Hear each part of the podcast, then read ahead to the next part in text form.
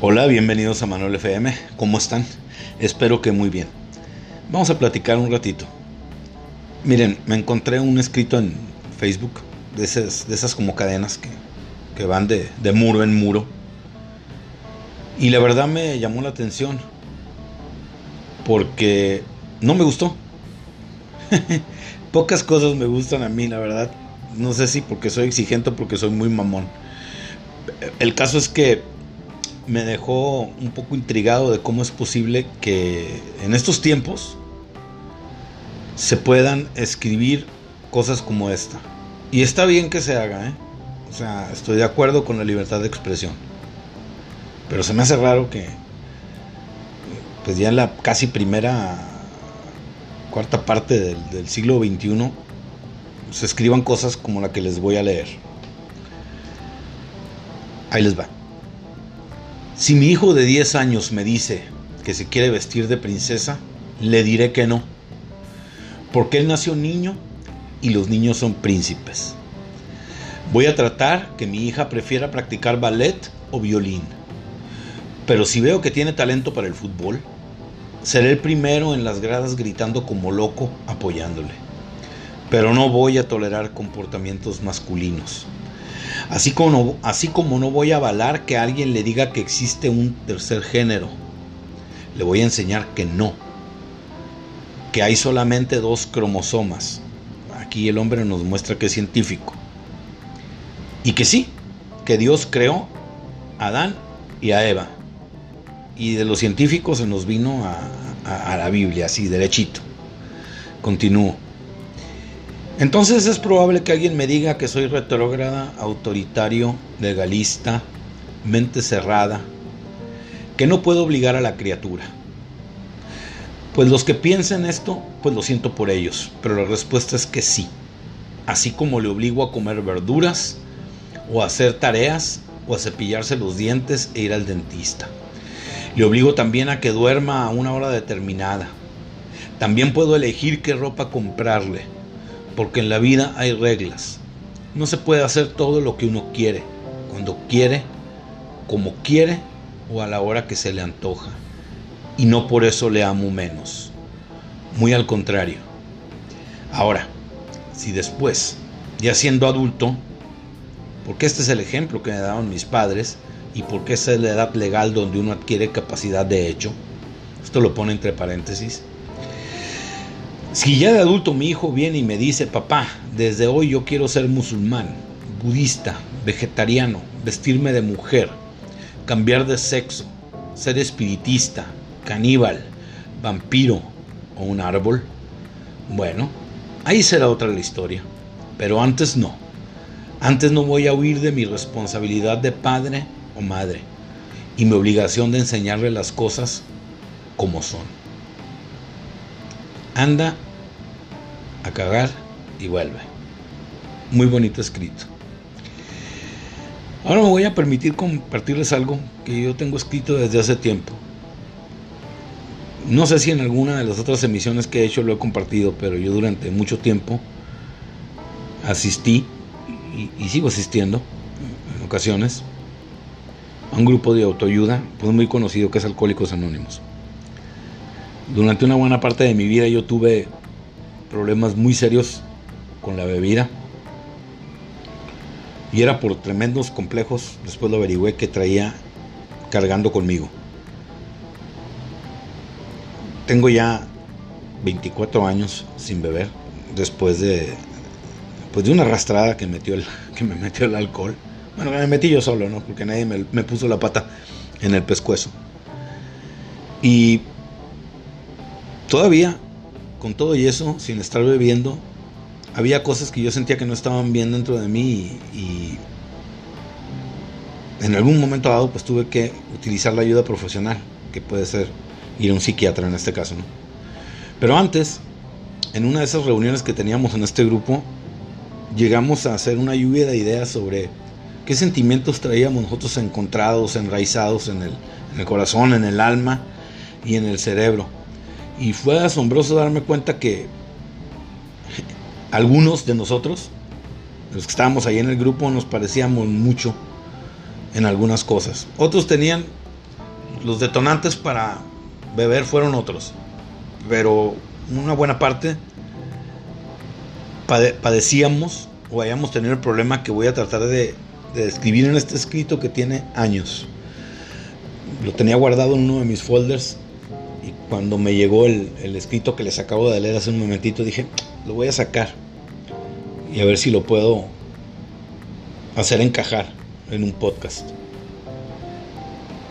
Y lo que yo escribí, pues lo pongo en primera persona, es decir, como si me estuviera pasando a mí, pero créanme, esto era un problema que teníamos varios. Y creo que tenían otros también de mi generación, aunque ellos a lo mejor no hayan caído en el exceso que caí yo, ¿no? Es decir, no es necesario que te suceda esto y termines hecho un desmadre mentalmente. Igual no. Pero hay otras personas que probablemente seamos un poco más frágiles y que sí nos afecte. El escrito va más o menos así. Cuando yo era muy chavo, quizás 10 o 11 años, mi ídolo era Camilo VI. Me gustaba cómo cantaba el vato. Me encantaba su música y su voz. Me gustaba mucho. La música en general. Leía mucho. Me gustaba mucho escribir cosas que se me venían a la mente. Me gustaba mucho estar en casa. No era muy de salir, la verdad. Si acaso jugar un poco de básquet. Y nada más. Se puede decir que era retraído. Lo mío era estar con mi abuela, con mi mamá y mis hermanos. O sea, mi casa. Ese era mi pequeño mundo. Aquello preocupó a algunas personas de mi entorno. Estaban seguros de que iba por el camino correcto de ser homosexual voy a usar esta palabra para no usar otra. O de que tal vez ya lo era. Mi vida a esa edad ya estaba hecha cuadritos. Desde mi casi infantil punto de vista, claro. Estaba hecha cuadritos. Tuve que soportar también desde mi punto de vista bullying en mi propio hogar. Si eres esto, a lo mejor eres lo otro. Deberías de ser como fulano o como mengano. En fin, un puto suplicio que me costó crecer con complejos, inseguridades, miedos y rencores muy escondidos que después salieron a flor de piel y de qué manera. Y pensar que solo bastaba con que se me hubiera preguntado el porqué de mi actitud retraída. Se hubieran enterado, por ejemplo, que cuando yo escuchaba a la cantante Dulce, tal vez algunos la recuerden, pues a mí se me paraba. El corazón también. y lo mismo me pasaba con, con Ángela Carrasco, a mí me fascinaba esa mujer. Y también se hubieran enterado de que mi fantasía sexual era Rafaela Carrá. En paz descansa, Rafaelita. O sea, hubieran sabido que me gustaban las mujeres, que al fin y al cabo era lo único que temían que no estuviera pasando. Un día, ya muy grande, les repito, después inclusive de haber ya tenido unos yo empecé a ir al psiquiatra hace como tres años. Pues un día me, animé a decirle a mi, psiquiatra que, a mi psiquiatra que yo pensaba que ciertas personas me habían afectado desde muy chavo. Como llevo muy buena relación con mi doctor, con mi doctor, doctor le digo yo. Eh, y para romper el hielo, yo creo que él se animó a bromear un poco y me dijo, a ver, a ver, dice, vamos a ver, ¿qué tanto te pudieron haber hecho? Cuéntame. Se lo conté. La sonrisa se le borró y me dijo, ya se agotó tu hora, pero te voy a disparar otra. Vamos a platicar un rato. Ahí me lo chingué con el eslogan que, uso cuando entro a transmisión. Aquel desahogo cambió las cosas, digo, el desahogo con el psiquiatra, eh, y, el rencor comenzó a irse poco a poco. Pero después de mucho tiempo y créanme, de muchos daños colaterales. Em, se me atora un poco, se me hace un garganta, me cuesta hablar a veces de esto. Para mí, eh, lo primero que les leí, es decir, lo segundo que les leí, mi historia, es consecuencia del primer escrito que escucharon. Y no es consecuencia nada más en mi vida, sino la de otros muchos muchachos. Es consecuencia de cuando alguien siguió, o sea, es decir, un padre, una madre o quien sea, al pie de la letra con sus hijos los parámetros de, del primer escrito que leí. Ese que anda por las redes ahí. Porque para mí ese escrito transmite que quien lo elaboró siente preocupación, por no decir miedo. Y además trae una carga sobre sus espaldas y mentes de mucha homofobia. Igual me equivoco, pero todo lo indica. Y homofobia de la antigua, además. Luego nos dice el autor que quiere, autor indica, este, este escrito nos indica que el autor quiere liberarse de responsabilidades. Eh, trata de ocultarlo aludiendo al hecho de que como padre o madre proporciona esparcimiento, alimentación sana, higiene. O sea, te doy todo lo anterior, pero tu mente, tu corazón y tus dudas y tus gustos y tus preguntas me importan dos rebanadas de pito. Pero continúa escribiendo y además lo grita, en mi administración te comportarás como hombrecito o mujercita, según la idea que yo tenga de eso.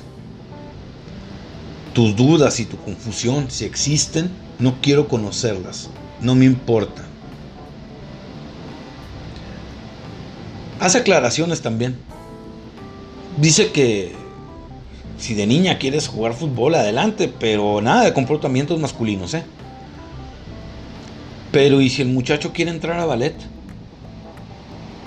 En este punto ni siquiera deja una apertura a que el, muchacho se nos convierta en un Baryshnikov o en un Nureyev. En ese punto se contradice y, ya el escrito adquiere un tono pues medio sesgado. O sea, si la muchacha se revuelca jugando a canicas, no hay pedo, mientras no uh, se comporte masculinamente. Pero el hombre no, o sea, ahí no, le cierran las puertas. Para mí ese escrito sugiere un comportamiento dictatorial. Por eso decía yo que se me hace raro que en el siglo XXI se escriban estas cosas. Y lo digo con todo respeto para quien lo haya escrito. Que no creo que me vaya a escuchar. Sugiere un comportamiento dictatorial, no paternal. Es totalitario. Y como todo lo totalitario y, y dictatorial carece de empatía y no tenerla con los hijos suele ser pues suele traer resultados malos y a veces hasta trágicos. La persona que escribió esto cierra muy contundentemente el escrito, ¿no? Y él dice que ya cuando sus hijos sean adultos, entonces sí, pues que hagan lo que quieran, ¿no? Y él pues no va a tener ningún problema. Finalmente ya es tu vida y ya estás grandecito. Ojalá y esta persona me estuviera escuchando, porque me gustaría decirle que si sigue al pie de la letra lo que escribió, si lo lleva a cabo de esa manera, sin preguntar, sin interesarse, sin querer averiguar el porqué de ciertos comportamientos, Cabrón, ¿por qué juegas con muñecas? O sea, quiero saber cuál es el problema. A lo mejor te quiere decir algo. O, o, la niña tiene de plano, es un chamaco. También a lo mejor hay algo ahí que tenemos que saber como padres. Mostrar curiosidad. Y no curiosidad en el sentido de como ves a un gatito o a un pinche panda o algo así, no. Una curiosidad que indique que quieres hacer algo por tu hijo saber qué siente, qué le pasa. ¿Por qué no se comporta de manera normal? Estoy haciendo comillas. Si tú prefieres seguir este reglamento casi militar que escribiste, pues te voy a decir que muy probablemente no tengas que batallar con tus hijos ya de adultos, ¿eh? Porque cuanto tengan la oportunidad te van a mandar a chingar a tu madre.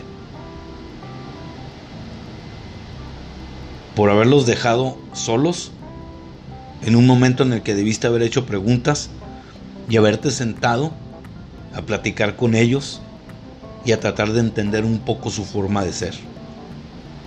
Y sobre todo, a poner a trabajar tu pinche mentecita para aceptarlo o aceptarla. Esto fue Manuel FM. Que pasen una buena tarde porque hoy te estoy transmitiendo a las 1 con 17. Que tengan un excelente lunes pues. Estamos en contacto y ahí nos guachamos.